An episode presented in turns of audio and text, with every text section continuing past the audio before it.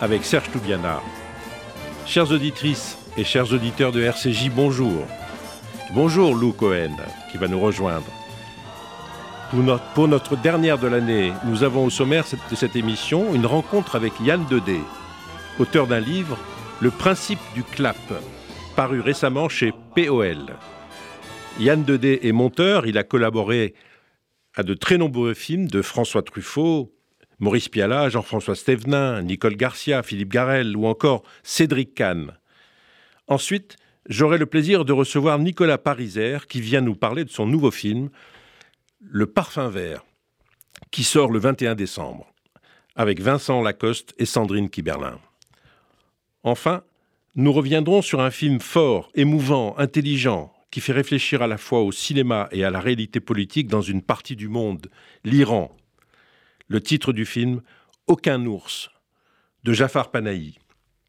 Nous aurons en ligne Michel Alberstadt qui distribue le film à travers sa, société. Pardon.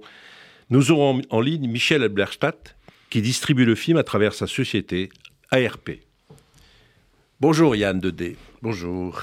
Alors vous Et merci de m'avoir invité. Ah bah c'est un plaisir de vous recevoir. Euh, vous êtes, je le disais, vous êtes monteur, vous avez travaillé avec Piala, Truffaut et beaucoup d'autres là, vous travaillez avec, avec euh, Cédric Kahn. Et, vous écrivez aussi des livres de temps en temps.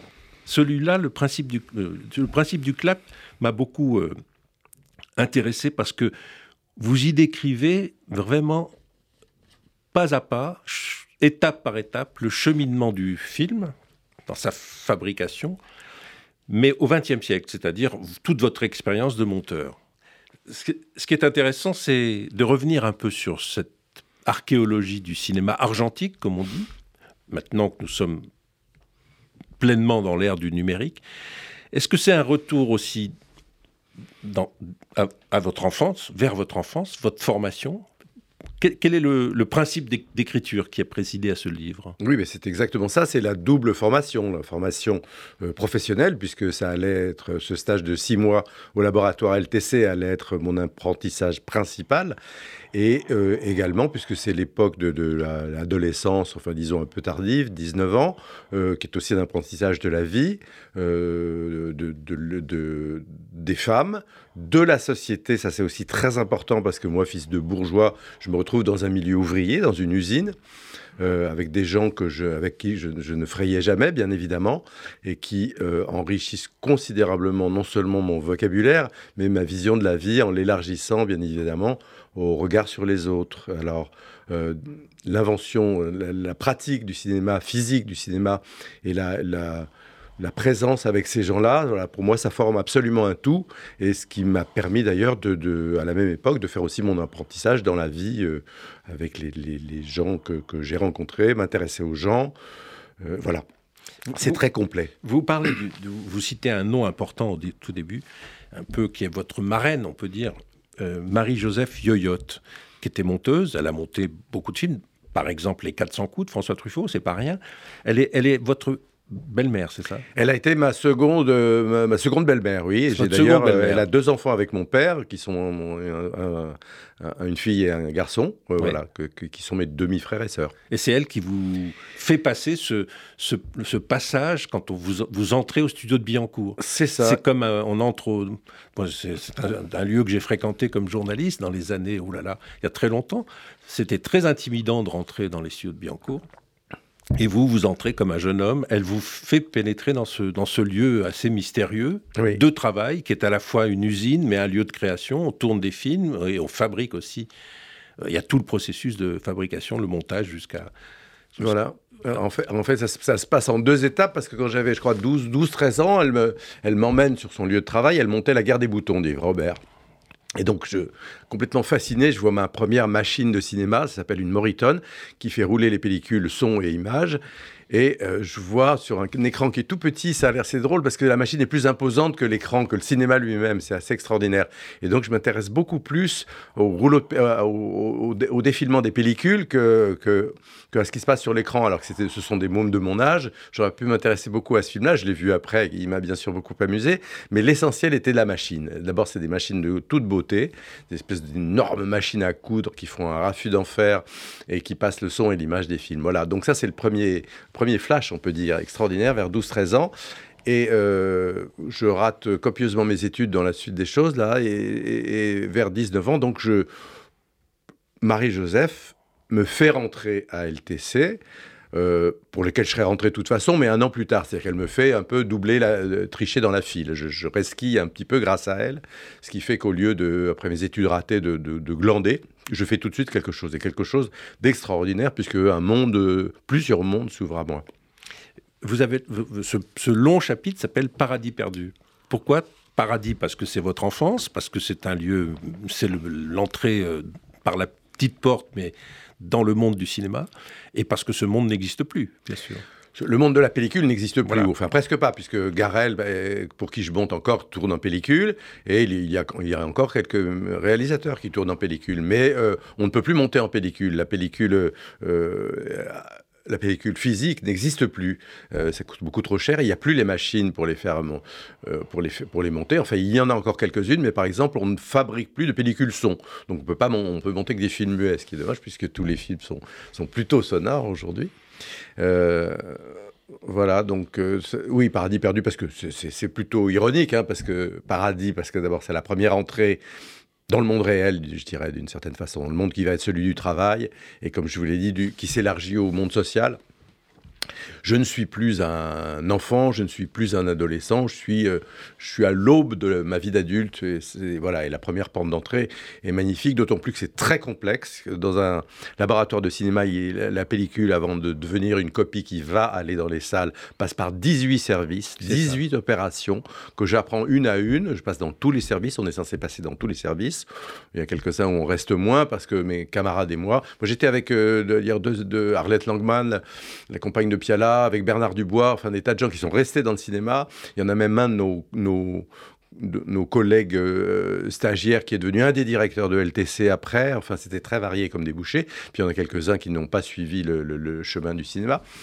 Euh, donc, donc, voilà, 18 opérations, c'est énorme, hein, du développement jusqu'au tirage des copies finales, euh, tout ça en passant par la synchronisation des rushs, où je reste très longtemps parce que c'est ce qui me passionne le plus. C'est ce qui fait d'ailleurs que je vais devenir monteur, parce que là, très concrètement, je prends de l'image et du son sur une grosse machine qui roule ces deux pellicules synchrones et j'apprends la base du cinéma parlant, c'est-à-dire le synchronisme, d'où le principe du clap. Le clap, c'est ce qui permet, euh, la claquette se fermant à l'image et le son euh, se repérant euh, au casque, de synchroniser les plans un à un. donc vous faites un stage de six mois et après, qu'est-ce qui se passe? Alors après, il faut, à l'époque, il fallait, après qu'on ait fait un stage de laboratoire qui était obligatoire à l'époque, enfin il y a des gens qui dérogeaient à la règle évidemment, euh, mais en principe, on devait faire un stage de laboratoire de six mois et trois stages sur des films, sur trois films différents. Euh, en réalité, je n'en ai fait qu'un et demi parce que je suis tombé sur une monteuse qui a vite apprécié mon, mon travail. Donc, après le demi-stage, elle m'a fait demander une dérogation au centre du cinéma pour que je sois assistant sur des films avec elle. Voilà, donc j'ai un peu accéléré le processus. Dans les deux cas, j'ai eu beaucoup de chance. Marie-Joseph m'a fait gagner une année en n'attendant pas le stage. Et Monique Kirsanov euh, m'a fait, fait rapidement devenir assistant au lieu de rester stagiaire trop longtemps. Voilà. Il y a une chose qui frappe dans votre livre, Yann Dedé, Le principe du clap, c'est que tout votre apprentissage, au fond, vous devez tout, ou à peu près tout, surtout à des femmes. Oui, c'est très féminin. Euh, ce que vous décrivez, des métiers, des, laboratoires, des, gens en blouse, qui sont à la fois des ouvriers ou des ouvrières, ou des techniciennes, des techniciens, mais surtout les femmes qui vous ont euh, non pas parrainé, mais marrainé, quoi. Elles vous ont introduite dans le monde de, mystérieux du, montage et du cinéma en général. Oui, oui, c'est vrai, ça, passe par Marie-Joseph d'abord, et puis aussi probablement parce que j'étais un adolescent extrêmement timide. Euh, évidemment, l'intérêt pour l'autre sexe est, extrême et totalement mystérieux. Donc il y a effectivement un appel total du, du, du, féminin. C'est drôle parce que ça me fait penser à, Truffaut, et, Robert était encore, j'allais dire, pire que lui, entre guillemets, qui considérait que le, montage était un métier de femme. Et j'ai appris plus tard par la personne qui m'a succédé comme monteuse sur les films de Truffaut, Martine Barraquet, que François m'avait pris, guillemets, pour mon côté féminin. Je trouve ça absolument extraordinaire parce que, euh, voilà, ça veut dire que j'avais un tel intérêt pour le féminin que quelque chose en moi, et c'est bien d'être double dans la vie, aussi, gardait une part de sensibilité féminine vous avez été, puisque vous citez Truffaut, vous avez d'abord été l'assistante de sa monteuse, qui était Agnès Guillemot, c'est ça? D'abord Claudine Boucher, Claudine sur Boucher. La mariée des Tendouard, puis quatre films avec Agnès Guillemot. Et puis vous êtes Agnès Guimau vous a passé le relais. C'est comme ça que ça se faisait à l'époque. Alors là, ça fait partie des choses un peu difficiles du cinéma que j'ai beaucoup été critiqué pour mon manque de déontologie. C'est-à-dire qu'en réalité, Truffaut m'a fait demander, par son directeur de production, si je ferais encore un assistanat avec Agnès Guillemot. J'ai senti le vent tourner, donc j'ai dit non. Et la question suivante, c'était et si François vous demandait de monter son prochain film? Et bien sûr, ma réponse était oui. Donc, et, je n'ai pas été précautionneux avec Agnès, je ne l'ai pas prévenu comme ça doit se faire déontologiquement, elle m'en a tenu rigueur et 20 ans après, elle m'en a rabattu les oreilles et je la comprends très bien. Ça m'est arrivé aussi plusieurs fois avec Piala où j'ai remplacé des monteurs euh, parce que très souvent, Piala s'écartait des monteurs du tournage euh, les virait, comme on dit stupidement, et pour les remplacer, et parce que je, pense qu'il considérait le film en train de se faire et de se monter comme une étape, et le film, une fois le tournage terminé, c'est-à-dire tout le matériel étant là, on ne peut plus rien tourner, comme une espèce d'autre étape. D'où le fait que j'ai remplacé euh, Martine Giordano, Hélène Viard ou Sophie Coussin, mais pas du tout parce que c'était des mauvaises monteuses ou des mauvais monteurs dont ils s'est séparés, mais parce que je crois très sincèrement, encore une fois, que euh, il passait à une autre étape. Et puis probablement, le fait, c'est pas rien que les monteuses qui m'aient précédé étaient des femmes et que moi j'étais un homme. Il avait aussi peut-être envie de se confronter à un regard masculin après. D'ailleurs, nos rapports n'étaient pas faciles. Hein. Ça, allait du, du, il y a que toi qui fais chanter mes plans et le lendemain c'était encore fêté Yannery. Enfin, c'était assez conflictuel avec Maurice, ce qui est pour moi tout à fait délicieux parce que bien qu'il y ait un côté féminin comme dit Truffaut, j'aime beaucoup la bagarre. Enfin, je suis assez, moi, je considère assez ça comme un ring, une salle de montage. Mais tout ce que vous décrivez, Yann, Yann Nedé, c'est quand même le, ce principe fonctionne sur la cooptation. On devient, on devient monteur euh, en titre après avoir euh, fait ses preuves en étant assistant monteur, etc. Et puis, à un moment donné, il y a, euh, comme, ça se déclenche parce que le réalisateur ou la réalisatrice vous vous, vous propose de devenir le monteur de, de, son, de son film. Quoi. Oui, c'est ça. C'est, je pense qu'il se disait à un moment, bah, on a quelque chose à faire ensemble, tout simplement. Hein. C'est vraiment, vous avez raison, c'est une vraie cooptation. Et ce qui, ce qui rend les choses aujourd'hui très, très étranges, parce que ce ne sont plus les réalisateurs qui vous appellent ou les réalisatrices, mais les directeurs de production, etc. Alors, on comprend qu'on est sur une liste. Déjà, ça fait très bizarre. Ça, ça, ça, ça entérine ce, ce système de casting qu'il y a sur tous les postes maintenant, qui est très énervant, parce que très égoïste et très fièrement, on a envie d'être le ou la choisi et non pas de faire partie d'une liste possible, etc. donc, euh, je, me, souviens que jusqu'à, disons, aux années 80, 90, euh, c'est plutôt les réalisateurs que vous appelez directement ou éventuellement quelqu'un qui vous disait, euh, voilà, le réalisateur va vous appeler. Mais il n'y avait pas cette espèce de, principe de liste que je trouve terrifiant, quoi. Ça correspond. C'est comme les QCM pour moi, voilà, c'est ça. C'est l'option au lieu du choix les options au lieu du choix. Votre livre, Yann Dedé, c'est une revisite du cinéma à travers les, gestes, les techniques, les outils, mais bien sûr aussi les personnes qualifiées, les hommes, les femmes qui font le cinéma durant tout le XXe siècle. comment vous avez vécu, vous, le passage au numérique? Euh, Vous l'avez accepté? Vous l'avez anticipé? Euh, alors, je ne l'ai pas anticipé et j'aurais peut-être dû, mais du coup, ça a été 50 souffrances. Parce que c'est vrai que passer de, du fait de porter des bobines, de savoir que quand on, quand on tient un morceau de pellicule, euh, bras levé euh, jusqu'au sol, ça fait 5 euh, secondes de temps, cette mesure-là fait 5 secondes de temps. Voilà, toutes ces choses qui sont totalement réelles, ces comparaisons qui sont totalement réelles. Quand on, euh, quand on se transforme ça, on a, on a appuyé des boutons sur un clavier, euh, c'est assez désincarné, c'est même très très désincarné. Il n'y a pas le poids de la pellicule, il n'y a pas sa longueur, il n'y a pas euh, des tas de choses comme ça qui manquent. Et puis c'est vrai que les débuts du numérique, je me souviens que les images étaient très saccadées, c'était assez moche aussi, comme, alors que la fluidité du déroulement d'un plan sur une Moritone ou sur un écran, c'est bien évidemment délicieux, fluide, c'est comme, comme du liquide, c'est quelque chose de très beau. Alors que là, on était dans un. C'est les pixels, quoi. C'est c'est exactement la même différence qu'avec les pixels et les ronds photographiques. Le rond photographique est une matière douce, c'est quelque chose de, une peinture douce. Euh, le pixel, c'est violent, c'est carré, c'est rectangulaire, c'est raide. Oui, il y a un deuxième chapitre dans votre livre que j'ai trouvé très émouvant, Paradis retrouvé, enfin qui fait un peu écho au premier, Paradis perdu, Paradis retrouvé. Là, c'est beaucoup plus intime. Vous êtes vous avez un, un, ennui de santé grave, grave même. Mmh. oui, oui, relativement. Et tout d'un coup, là aussi, il y, a quelque chose qui vous racontez ces, ennuis avec beaucoup de... C'est comme si la mécanique du corps était n'allait plus comme. C'est une métaphore qui va très bien avec le premier, le premier chapitre où, où le cinéma lui aussi euh, a une pas une maladie, mais enfin doit, doit complètement se modifier profondément. Et, et là, vous revenez aussi à la jeunesse. On a l'impression que c'est un livre euh, où vous avez cette tonalité un peu presque mélancolique. Vous avez un certain âge, on a à peu près le même âge, hein, mais, euh, Yann, mais c'est très émouvant. Vous, vous, en, vous en êtes sorti, puisque vous êtes là aujourd'hui avec, euh, avec nous autour de ce micro, mais il y a quelque chose, et puis il y a un souvenir d'enfance qui est très très émouvant, où une jeune fille de 9 ans, une blondinette dont vous parlez, vous avez oublié son prénom, et, et tout d'un coup, ça revient comme un, joyau de votre enfance. Et, et c'est pas le seul d'ailleurs. Parce que je dois dire qu'au moment où la machine commence à dysfonctionner, ce qui est exactement le cas de cette deuxième partie dont vous parlez, euh, il faut donc réparer, il faut passer au marbre, comme je dis en comparant un peu le corps humain à celui d'une voiture. Il, faut, il y a des choses à retrafiquer, il faut, il faut bref se faire opérer. Et là, on est dans un bain assez extraordinaire. Le, parallèle avec le laboratoire est évident, c'est les blouses. Euh, je suis entouré d'infirmières en blouse, comme j'étais entouré d'ouvrières en blouse 60 ans avant.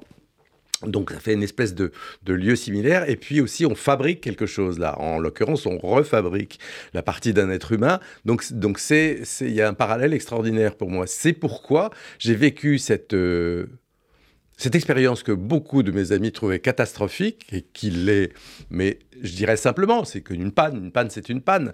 Mais qu'est-ce que ça a de. Pour moi, c'était pas à, qualifier de négatif. Par exemple, chez, le dentiste, je m'intéresse toujours à tout. Au lieu de dire je déteste les dentistes et j'en souffre, je dis systématiquement à mon dentiste expliquez-moi ce que vous êtes en train de faire. Vous êtes en train de percer, vous allez piquer, vous allez raboter, etc. Et, le fait qu'on répare ma machine humaine et totalement jouissive.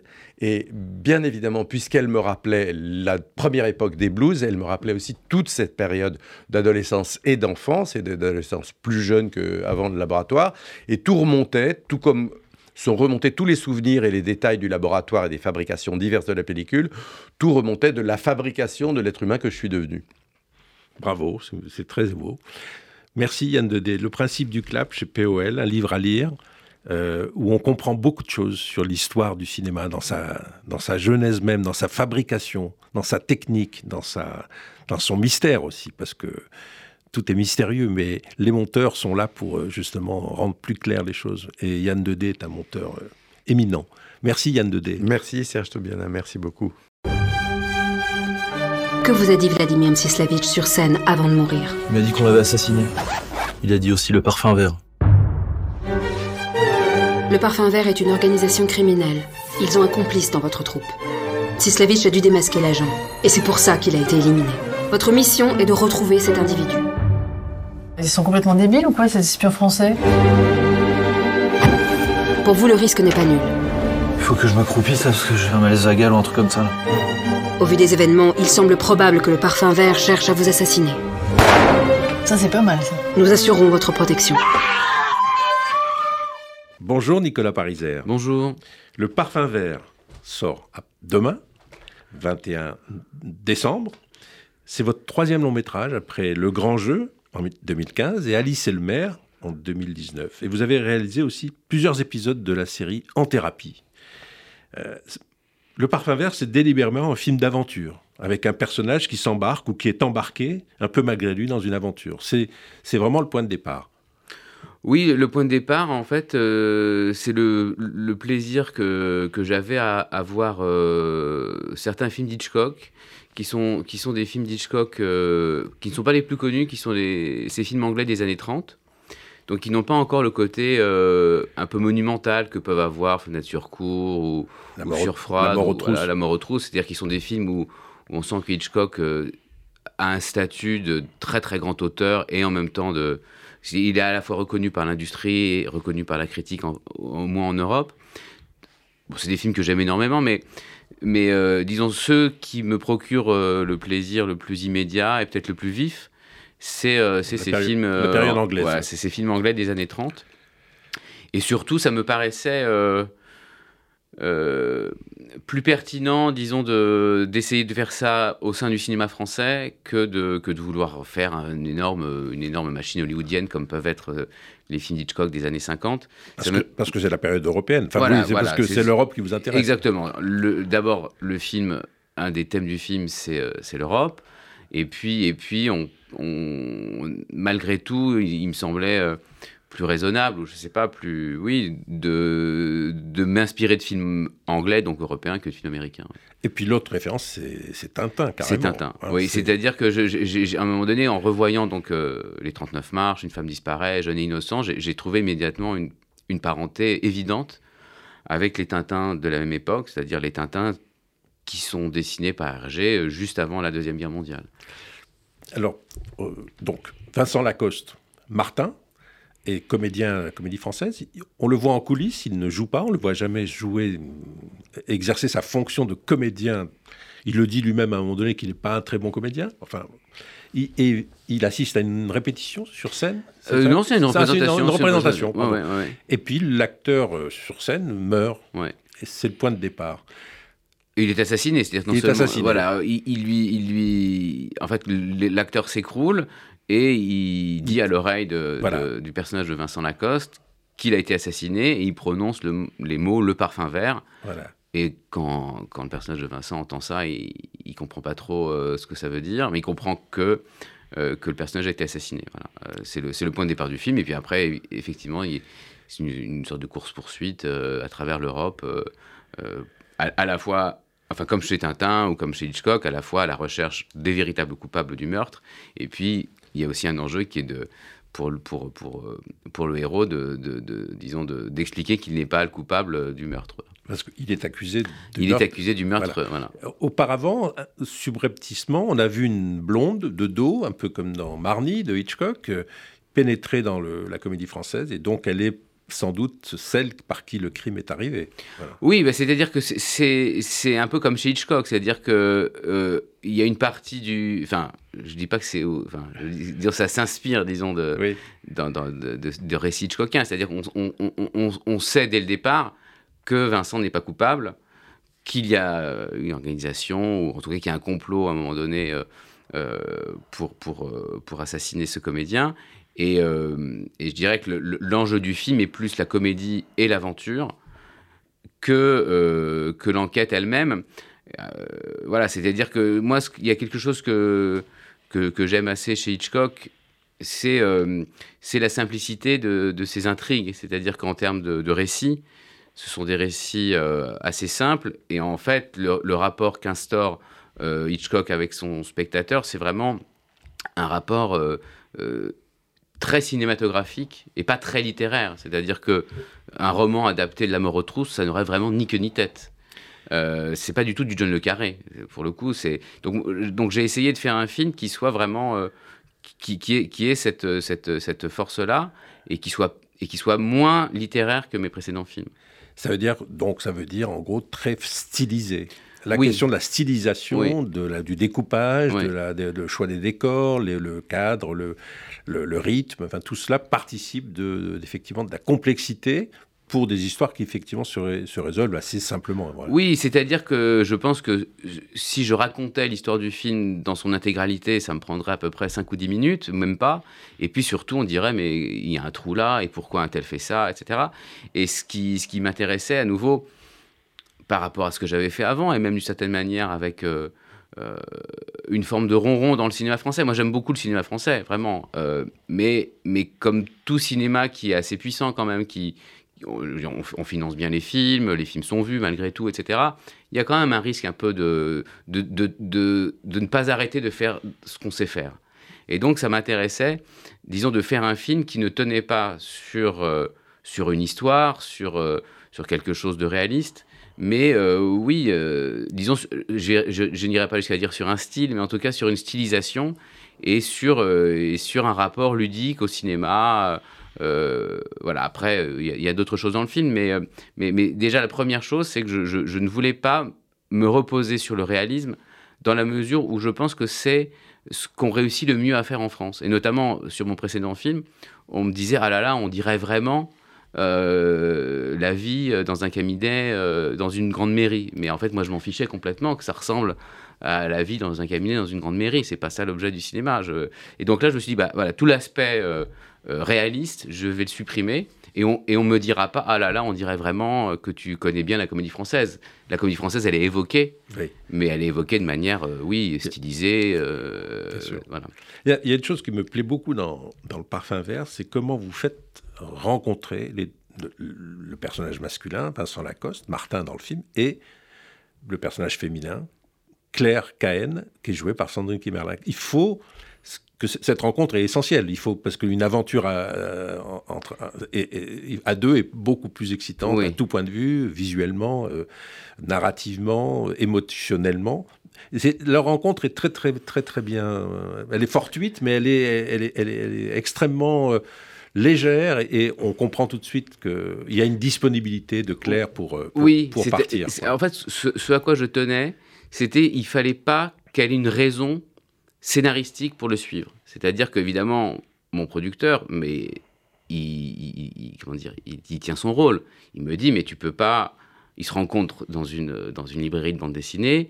Lui, il est recherché par la police et elle va le suivre et l'aider pratiquement immédiatement. C'est pas possible. Il faut qu'il y ait une raison scénaristique pour laquelle elle va le suivre. Et, et moi, je disais non, elle doit le suivre parce que c'est le mouvement du film. Et qu'en fait, si le spectateur euh, prend le train du film, euh, eh eh ben, il, ne se posera pas la question, mais pourquoi elle le suit? Et donc, effectivement, il se rend compte, il y a une scène euh, de comédie, euh, bon après parce que ce sont aussi, j'ai choisi deux grands acteurs de comédie, donc ils ont un, ils ont un potentiel comique, et, en écrivant la scène, ils se rencontrent, et, naturellement, euh, ils partent à l'aventure tous les deux, parce qu'en fait, c'est un film d'aventure, et dans un film d'aventure, les héros, par définition, partent à l'aventure. Il n'y a pas besoin de, trouver euh, des justifications à ça. Il y en a une quand même. C'est que euh, le personnage donc de Claire, Sandrine Kiberlin, est harcelé au téléphone par sa mère juive. Oui. Donc, donc tout ce qu'elle peut faire pour fuir sa mère, elle le fait. Oui, alors. quand il- même, euh, oui, il- Vous, non oui bah, il y a une disons qu'il y a une justification Névrotique. névrotique, comique, et puis quand même qui a pour moi, en tout cas, le, le- le- premier, la, première, euh, la première pierre un thème euh, qui, Très, très, très important dans le dans, film. le film, qui est le traumatisme euh, juif de ce qui s'est passé pendant la guerre. Bien sûr. Et, et donc, en fait, euh, la mère de Claire, Cahen, donc dans le film, Qu'on ne voit jamais. qu'on ne voit jamais, elle appelle sa fille au téléphone tout le temps pour, pour être bien sûr qu'elle qu'elle soit vivante. C'est-à-dire qu'elle elle- elle a... Donc en fait, le personnage de Sandrine Kiberlin fuit une mère euh, qui a constamment peur que sa fille soit morte. Voilà. Et donc, euh, c'était à la fois une, disons une justification drôle à un moment de, cette scène, mais c'était aussi voilà la, première pierre de ce thème-là. Et ce qui me plaisait aussi, c'était que c'est un effet comique au départ, puisque euh, elle s'engueule avec sa mère tout le temps, sa mère l'appelle euh, au téléphone sans arrêt. Mais en même temps, derrière, euh, disons, cette névrose, il y a quelque chose de profondément tragique. Vous, vous faites, vous avez euh, dans, dans vos, en fait dans vos trois films, euh, si, si j'ai- que j'ai vus, les trois, même revus même, il y a une approche très singulière de la politique. Ça vous intéressait à la politique, Nicolas Pariser, mais, mais pas, pas pour faire un cinéma militant ou pour défendre une cause, mais euh, votre approche est traversée par la politique. L'enjeu, dans, là, dans le parfum vert, c'est l'Europe. C'est Oui. c'est- c'est qu'il y aurait, il y aurait donc un complot nationaliste, une dangereuse organisation dont le projet est opaque mais inquiétant. Donc, c'est c'est- pour, pour vous, c'est ça le- le- le- le- l'approche politique de, Alors, je- Vert Oui, je, je dirais, je dirais paradoxalement que c'est mon premier film politique. C'est-à-dire que mes deux premiers films, euh, c'est des films d'inspiration, je dirais, romanesque. Mhm. C'est-à-dire que ce sont des films assez littéraires qui...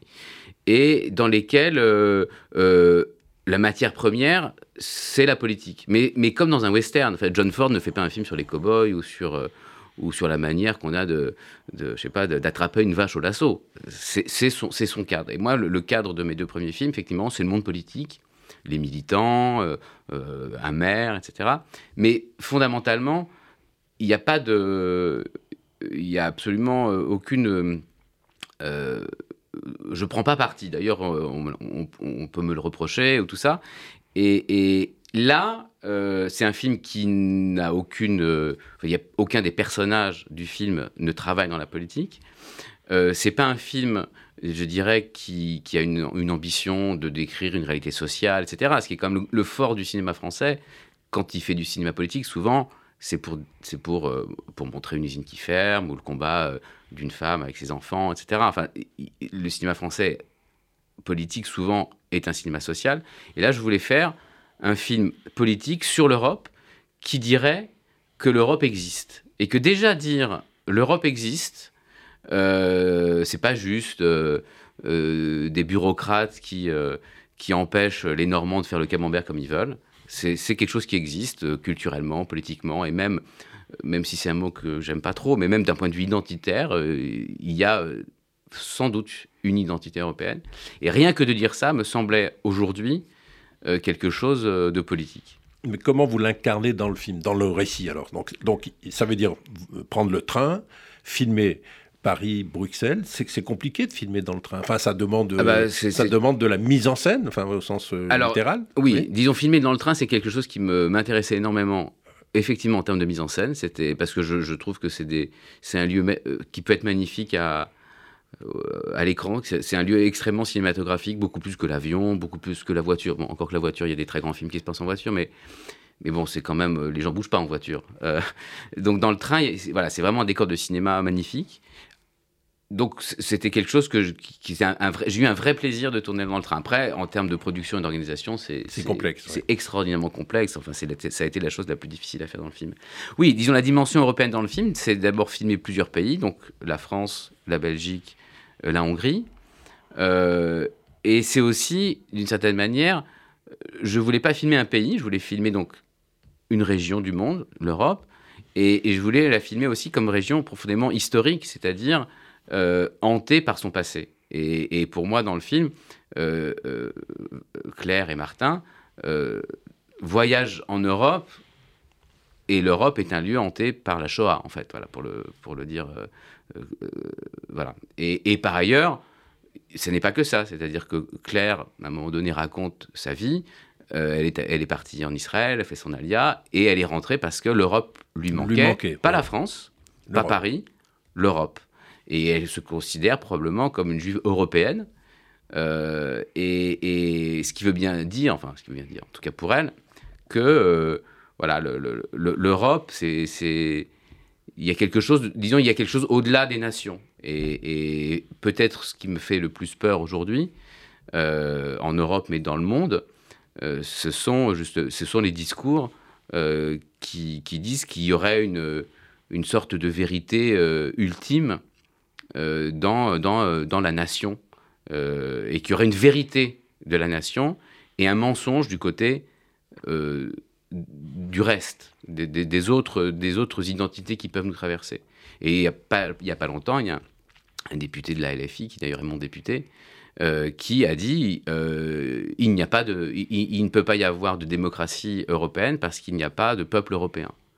Et donc c'est quelqu'un qui à un moment donné dit il y a des bons peuples et des mauvais peuples. Et donc, s'il y a des bons peuples, voilà. Donc, euh, euh, moi, moi, voilà, je, voulais faire un film pour dire, voilà, l'Europe, ça existe, et débrouillez-vous avec ça. Donc, le, votre ennemi, c'est le souverainisme. Voilà. On peut, dire, on peut dire ça comme ça. Non, mais bon, c'est, non, le film, le film n'est pas un film, comme je le disais, et vous avez raison de, de le dire aussi, c'est, un film de fantaisie, oui, de, oui, voilà, de, plaisir, de, mais en même temps, il, a, il, est traversé par des questions graves. Comment vous avez choisi vos, votre couple d'acteurs. Vincent Lacoste, j'ai l'impression que ça fait longtemps que vous voulez travailler avec lui. Oui, alors Vincent Lacoste, je voulais travailler avec lui depuis longtemps. Euh, même avant de faire des films, c'était j'avais, quand j'ai vu les beaux gosses, dès que j'ai vu les beaux gosses, je me dis tiens, voilà, euh, ce jeune acteur, euh, enfin un jeune homme que j'aurais envie de filmer.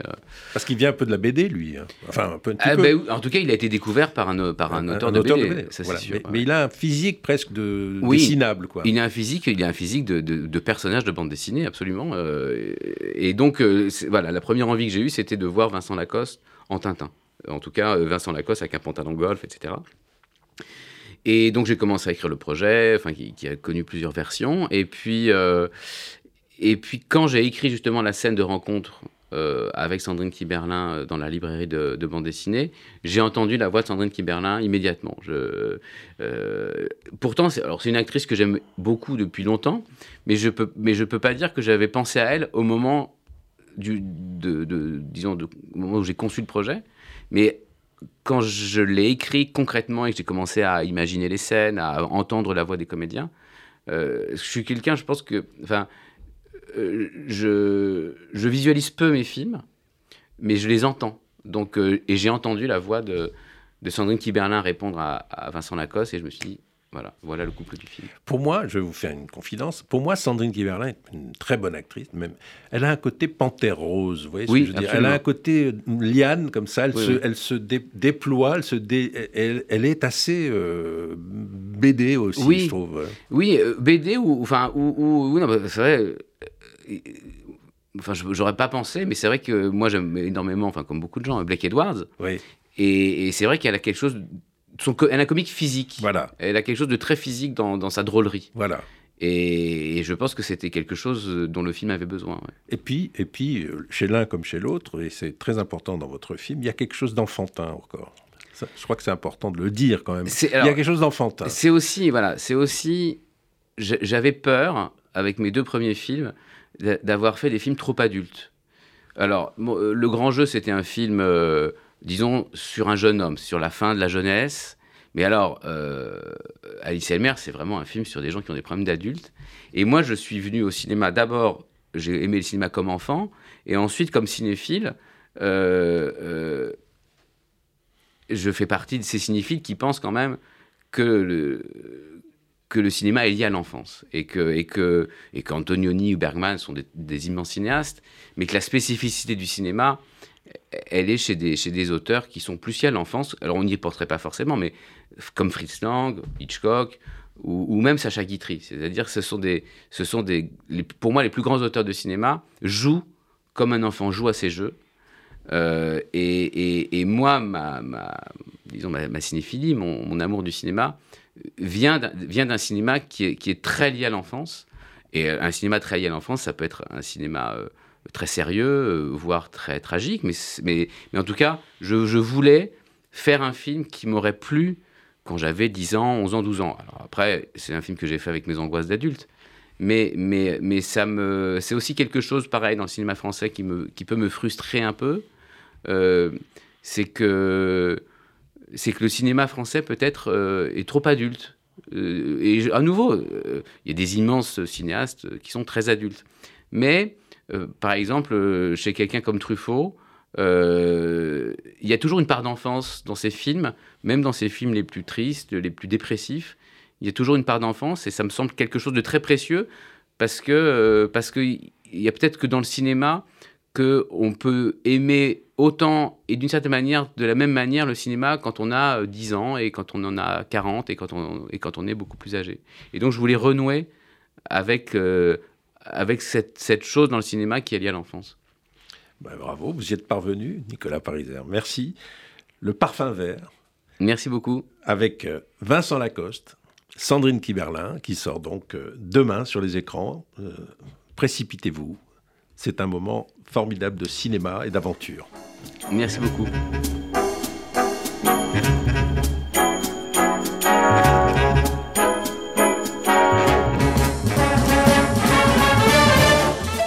Aucun ours de Jafar Panahi.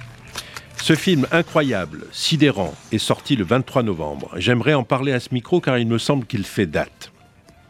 Jafar Panahi est un cinéaste iranien, auteur de films célébrés dans les plus grands festivals du monde, à Venise, à Berlin et à Cannes. Quelques titres de ces films Le Ballon Blanc en 1995, Le Miroir, Hors-jeu, un film incroyable sur le football. Ceci n'est pas un film en 2011, réalisé alors que Panahi est en prison. Taxi Téhéran, Ours d'or au Festival de Berlin en 2015. Trois visages en 2018, prix du scénario au Festival de Cannes. Et son dernier, Ours blanc en 2022, prix spécial du jury au dernier Festival de Venise. En décembre 2010, Jafar Panahi est condamné à six ans de prison avec interdiction de faire des films et de quitter son pays, l'Iran. Invité à faire partie du jury du Festival de Cannes en mai 2010, les autorités iraniennes lui interdisent de sortir du pays. Il est emprisonné avec sa femme. Libéré, il est surveillé, contraint, ce qui ne l'empêche pas de faire des films en situation d'empêchement, c'est-à-dire des films qui montrent de manière extrêmement spirituelle, cocasse, rusée, mais aussi dramatique, sa situation et celle de ses proches dans un pays où règne la terreur politique et religieuse. Pour parler de Aucun ours, nous avons en ligne Michel Alberstadt, distributrice et productrice au sein de ARP. Bonjour Michel. Bonjour Serge. Comment pouvez-vous nous dire comment vous avez été amené à choisir de distribuer, de distribuer pardon, Aucun ours? Oh, vous savez, c'est assez simple. Moi, je suis de, près le cinéma iranien, les films de Panahi, les films de Razoulov. Euh, et dès que j'ai su qu'il y avait un nouveau film, j'ai contacté sa vendeuse, à qui d'ailleurs le film est dédié, euh, Ngame Panahi, qui est une iranienne qui n'a plus le droit d'aller en Iran depuis une dizaine d'années. Et je lui ai fait part de mon intérêt et, elle nous a confié le film, voilà, qu'on a, qu'on a acquis sans le voir d'abord. Sans le voir, oui. En confiance, parce que vous connaissez le cinéma de, de Jafar Panahi. Exactement, absolument. Et c'était avant qu'il soit arrêté, Et, enfermé au mois de juillet. Comme vous, avez des, vous avez des informations sur la situation concrète pour, de Jafar Panahi en prison? Ben voilà, il est en prison, euh, dans la même cellule que Mohamed Razoulov. Oui, autre cinéaste. Ils sont ensemble, c'est d'ailleurs parce qu'il était venu prendre des nouvelles de Razoulov, euh, arrêté trois jours plus tôt, qu'il a été lui-même arrêté, Panahi. Et c'est une espèce de prison où, en gros, euh, vous savez, on dit il n'y a pas d'opposition au régime. Si, mais l'opposition au régime, elle est à la prison des vins. Ils sont tous là-bas. Tous les intellectuels, tous les hommes politiques euh, qui s'opposent au régime sont là-bas. Et apparemment, les portes des cellules ne sont pas fermées. Donc ça circule dans les couloirs et ça discute. Et, et ça a l'air d'être une vie parallèle assez dingue. Mais voilà, ils sont quand même enfermés en prison. Et, et, et sous le coup d'on ne sait quoi, puisqu'il n'y a pas de jugement, il n'y a pas de procès. Et par exemple, un des compagnons de, de Razulov qui a été arrêté avec lui a appris il y a 15 jours que sa peine avait été aggravée. On ne sait pas pourquoi, alors qu'il est en prison depuis le mois de juillet. Donc tout peut arriver à tout moment, euh, le positif comme surtout le négatif. Et tout ce que je sais, c'est que Panahi est désespéré de ne pas pouvoir être dehors euh, en train de filmer euh, les femmes. Parce que Jafar Panahi a vécu plusieurs années sous la menace d'être emprisonné, mais il, bon, il a quand même, il était en liberté surveillée, on pourrait dire, et cette, avec cette liberté surveillée, il arrivait à faire des films. Et dans ces films, ceux qu'on a cités tout à l'heure, Trois visages, Téhéran, euh, Taxi Téhéran, euh, il y avait, il inscrivait même dans ses récits le fait qu'il pouvait être euh, emprisonné du jour au lendemain. Enfin, c'est, il, a, il a fait du cinéma avec cette menace toujours d'un empêchement possible dans son pays, l'Iran. Voilà, de même que dans Aucun ours, il fait un film sur la peur et sur les frontières. Voilà. C'est-à-dire qu'il y a une sorte de mise en abîme vertigineuse dans Aucun ours. C'est-à-dire qu'il filme à distance. Il filme, euh, il se met à distance parce qu'il ne peut pas être dans la réalité, mais il filme la réalité à travers un, assistant qui, qui, filme pour lui. C'est très, très impressionnant.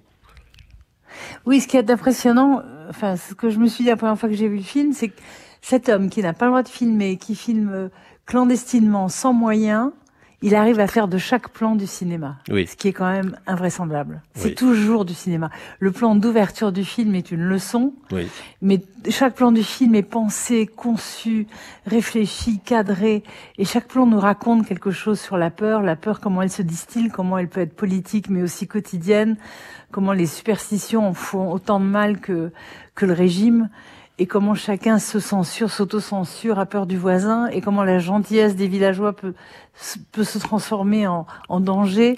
Tout, tout est dit dans ce film, soi-disant léger, où d'ailleurs la première partie est assez drôle. Oui.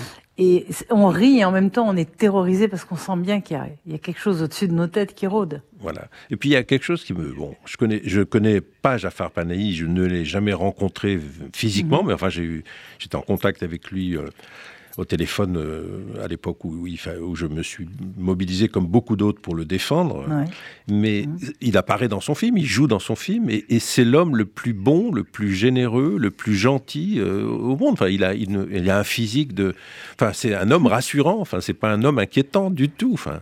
C'est un homme tout en rondeur, et dans la vie, c'est pareil. Il a toujours cette espèce de sourire incroyable. Euh, voilà, on dirait qu'il plane. Vous savez, il, il, me fait penser au visage de Salman Rushdie. Ils ont ça en commun. Oui. Une espèce de sourire permanent, de douceur inaltérable. Et de, Je pense que c'est vraiment ça qui est frappant. Exactement. Et de grande bonté humaine. On sent qu'il il a un, un, une proximité avec les, les, les, les, gens de ce village qui est à la frontière turque, si j'ai bien compris. C'est ça, on exactement. sent, on sent une, une, il, est, il, est, il est à la fois un il étranger. Il est un étranger parmi, parmi eux. Euh, et puis en même temps, il est admis parce qu'il est, il est, il est la bonté même. quoi. C'est ça. Donc en ouais. quoi cet homme peut-il menacer un régime? On se demande. On se demande Les bien. idées. Ouais. L'indépendance. Oui, et puis il fait partie de ces cinéastes important à dire aussi, euh, Michel Himmelstadt, c'est que il aurait pu euh, fuir et, et, quitter son pays. Il ne l'a jamais voulu. Il n'a jamais voulu quitter l'Iran.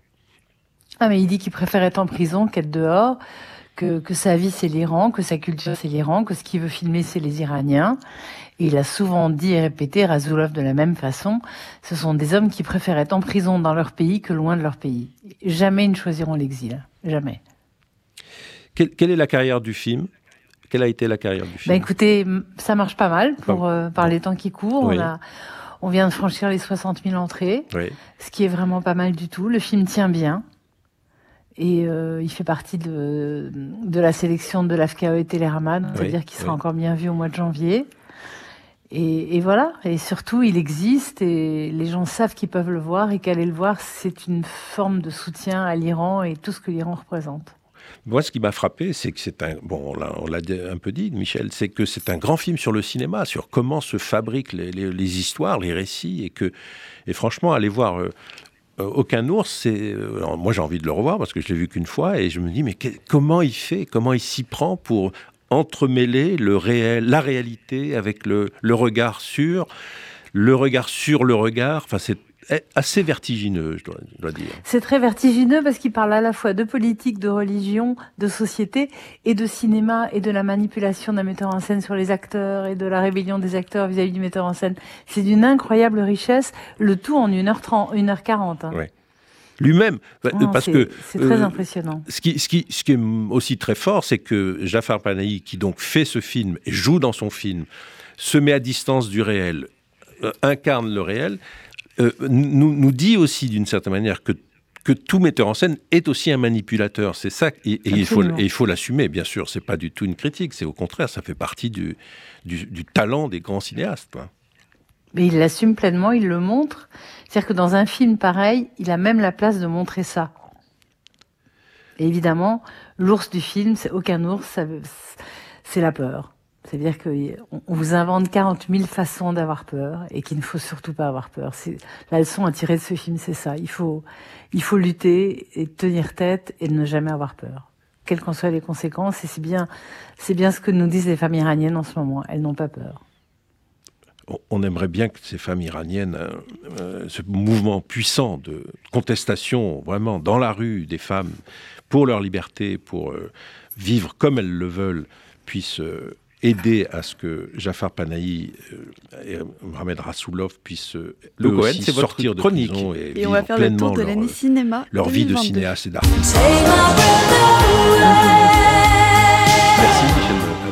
Merci Top beaucoup. Gun Maverick en tout point un des films de l'année et avec 1,4 milliard de dollars de recettes, Tom Cruise s'envole littéralement avec ce succès. C'est sûr que la suite du film culte des années 80 ne pouvait que triompher. Et comme à chaque fois, Tom Cruise ne néglige pas la promotion, être accueilli par la patrouille de France en haut des marches du Festival de Cannes ou voler en biplane, Tom Cruise l'a fait. Mes parents m'ont envoyé au collège de mon frère. Ça craint. Vous qui faites partie de cette institution, vous allez tous parvenir au sommet. Jamais on ne vous aura fait la moindre faveur. Vous ne devrez votre ascension qu'à votre mérite. Tu n'as pas l'air enchanté. Qu'est-ce qu'il y a? Des fois, il y a des élèves qui disent des trucs méchants sur les enfants noirs. C'est qui celui-là? C'est un mec de mon ancienne école. Il y en a qui venaient chez toi des fois? Dans ce cas-là, tu réagis comment, toi? Bah, je fais rien du tout, évidemment. Tu trouves ça malin? On en a parlé pendant la dernière émission. Serge, l'un des coups de cœur de cette année, c'est Armageddon Time, la fresque historique de James Gray, un film intime et puissant.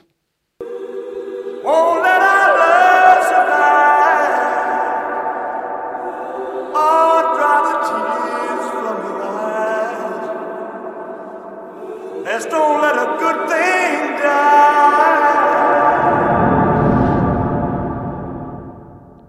Le King sur grand écran, le biopic sur Elvis Presley s'est fait attendre. Un grand spectacle du Baz Luhrmann tout craché. Et les scènes de chansons s'enchaînent et là on découvre la face cachée de la carrière d'Elvis Presley. Je veux mettre ma famille en sécurité. Si vous voulez vivre ici, il vous faut une monture. Un alien, c'est tout ce qu'il voit. Moi aussi, je suis un guerrier, je suis là pour me battre. Finissons-en. Et c'est Avatar 2, La Voix de l'eau, qui clôture cette année 2022 et en beauté. 13 ans après le premier opus, James Cameron revient et nous emmène dans les profondeurs des océans. Et en France, Revoir Paris a marqué les esprits et les nôtres, Serge.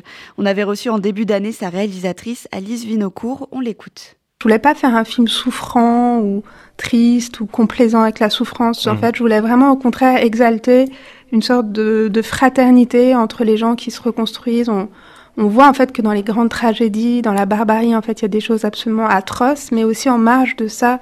Et il y a aussi des choses très belles, des gens qui se rencontrent aussi à travers ces traumas, euh, des gens qui se seraient pas rencontrés autrement, euh, des histoires d'amitié. euh, ce qu'on appelle le, les psychiatres appellent ça le diamant euh, dans le trauma. Mais on oublie 2022 et on passe maintenant à 2023. Niveau cinéma français, les Mousquetaires reviennent dans un nouveau remake de Martin Bourboulon. Et autre retour, Astérix et Obélix, l'Empire du, Milieu, pardon, en salle le 1er février. Et Outre-mer, c'est le nouveau Spielberg qui arrive de Fabelmans, un récit initiatique. Et parmi les autres films qui sont les plus attendus, Indiana Jones, évidemment, cinquième film de la saga, Le Cadran de la Destinée. Et enfin, Barbie, le premier film en prise de vue réelle pour la poupée. C'est la réalisatrice Greta Garwin qui porte le projet avec Margot Robbie. Merci Lou Cohen. Cette émission se termine. Merci à nos invités, merci à vous, chers auditeurs, pour votre fidélité. Et je vous dis à l'année prochaine, mardi 31 janvier à 11h, pour une nouvelle émission Parlons cinéma avec Serge Toubiana. À la technique, Guillaume Peignet.